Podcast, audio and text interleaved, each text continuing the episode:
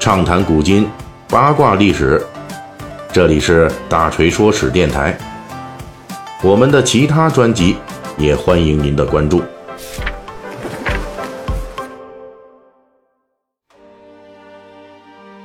最近我们这个《三国演义》细节解密啊，主要是聊这个小说前期剧情中有关键作用的啊，东汉末年割据徐州的这位首脑陶谦。我们在前几个章回提到啊，陶谦这个人出身于东汉末年乱世降临之前的士大夫名士阶层，却跟我们在三国历史上遇到的那些有明显时代缺陷的士大夫啊，哎，有很大区别。陶谦这人呢，虽然在东汉乱世来临的时候已经年纪很大了，但是他这个人呢，脾气大，而且能力比较均衡。他去徐州当刺史呢，是比较强势的。在当时推行了顺我者昌，逆我者亡的政策，一时间作为空降来的头领，竟然能够压制住徐州当地强横的世家豪族。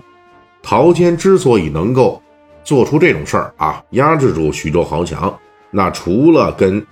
其他的名士很不一样的这种心黑手狠的这种手段之外，他还拥有一支举世闻名的强军啊。这支精锐部队才是陶谦在徐州得心应手、施展才能的基石。这就是我们本期要讲述的主要对象，就是堪称东汉末年和三国时代最强兵之一的丹阳兵。所谓丹阳兵，字面理解就是来自东汉十三州之一的扬州丹阳郡的士兵。丹阳郡的管辖范围啊，大致相当于。如今我们现在这个，呃，安徽省长江以南这部分，以及江苏省的一部分和浙江省的一部分，在东汉和三国时代呢，这里征集的士兵特别能打，丹阳兵也是当时各地诸侯觊觎的重要军事资源，而且大锤说丹阳兵堪称是三国时代最强兵之一啊，这个评价呢，它是有历史依据的。因为丹阳兵的战斗力是经过正史《三国志》认证的啊，就在《三国志·吴书诸葛恪传》里边，曾经详细记载了丹阳兵的战斗力和其形成的原因。那正史是这样说的：说丹阳这地方啊，山地险要，山民特别骁勇善战。按照我们之前常说的一句特别适合三国时代的话呢，就是“穷山恶水出刁民”啊。而且《三国志》呢，罕见的解释了为什么丹阳这地方能够穷山恶水出刁民。他是这么解释的：说丹阳这个地方幅员数千里，地域广大，大山众多，沟壑纵横，山林茂密，自然环境非常恶劣，而且还很容易隐藏。所以居住在这里的山越民族，以及为了逃避朝廷赋税的汉民，长期的居住下来就。钻山越岭啊，披荆斩棘呀，还要时时刻刻的对抗官府前来抓捕，经年日久之下呀，这帮人就养成了特别能打的习惯，甚至让丹阳兵从此有了“山地步兵之王”的称号。大锤之前就说过，中国古代因为长期没有普及军校，所以这种汉民族与少数民族杂居的边境险恶环境，历来是能够比较多的产出精锐战士的天然之地。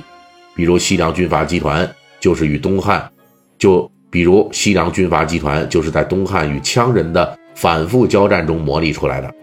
此外，还有公孙瓒的辽东边疆五人集团，啊，这些精锐骑兵都是这样成长起来的。那比起这些强兵呢，丹阳兵还有一个特别的优势，那就是丹阳当地特产啊，它有这个铜铁的矿产。这里我们解释一下。因为我国古代啊，历朝历代统治者对坚甲利刃等精良武器的控制都是很严厉的，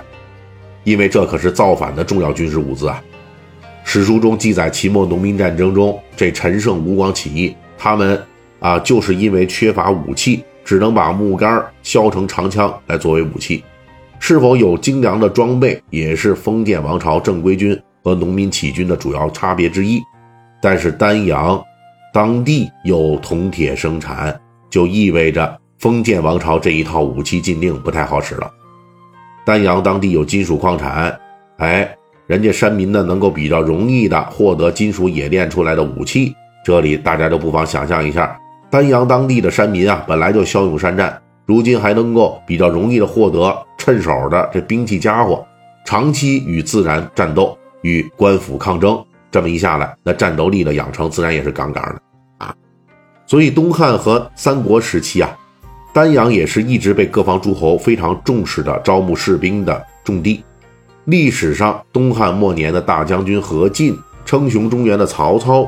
纵横江表的孙策，以及后来的东吴大将军诸葛恪等等吧，都曾经在丹阳募兵，而这些花重金招募来的丹阳士卒，确实是战场上表现出了很强的战斗力。而我们最近几期的主人公陶谦呢，他本身就是丹阳人，正是依靠这样的便利，陶谦招募老乡啊，在徐州组成了一支完全听命于自己的武装力量，而且这支军队战斗力强悍。对付徐州地方豪强绰绰有余，这才让陶谦在徐州没有遇到荆州刘表、呃幽州刘虞那样的尴尬境地啊。至于陶谦这支精锐的丹阳兵的人数，历史资料是无可考的。但是后来呢，陶谦邀请刘备来徐州，送给刘备的厚礼就是四千丹阳兵，直接就划给刘备指挥了。哎，从这个史料来推测呢。陶谦原来的丹阳兵总人数怎么着也得是在万人上下，而对于刘备来说，这可是相当重的礼物啊！因为刘备当时的部队呢，手下这个啊，这个构成那确实有点 low，哎，大概是这样的。呃，首先一个呢是跟随刘备起兵镇压黄巾军的老部队，哎，这伙人呢大概有千人左右，只是有过镇压农民起义的经验，战斗力呢马马虎虎的。此外，还有镇压辽东张举、张纯反叛中获得的那个千人的幽州少数民族的胡人骑兵，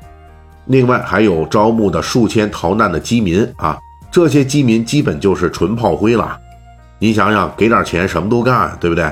从当时这个刘备军的实力来看呢，能算作精锐的也就那几百人的幽州胡人骑兵了，其余的兵力根本是做不得数啊。而陶谦一次性就给他添加了四千名当时的一流的战兵，可以说正是这批丹阳兵的加入，让刘备有了相当于当时中小诸侯的本钱。因此，刘备立即果断地脱离公孙瓒部署田楷，跑去徐州了。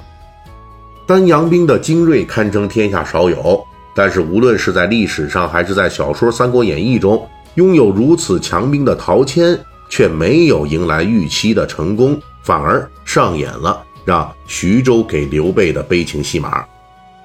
这又是为什么呢？一个堪称士大夫中的全才的陶谦，加上一支天下闻名的强兵，这样的组合在徐州究竟遇到了什么样的困境？下一期的《三国演义》细节解密，我们继续为您讲述。本期大锤就跟您聊到这儿，喜欢听您可以给我打个赏。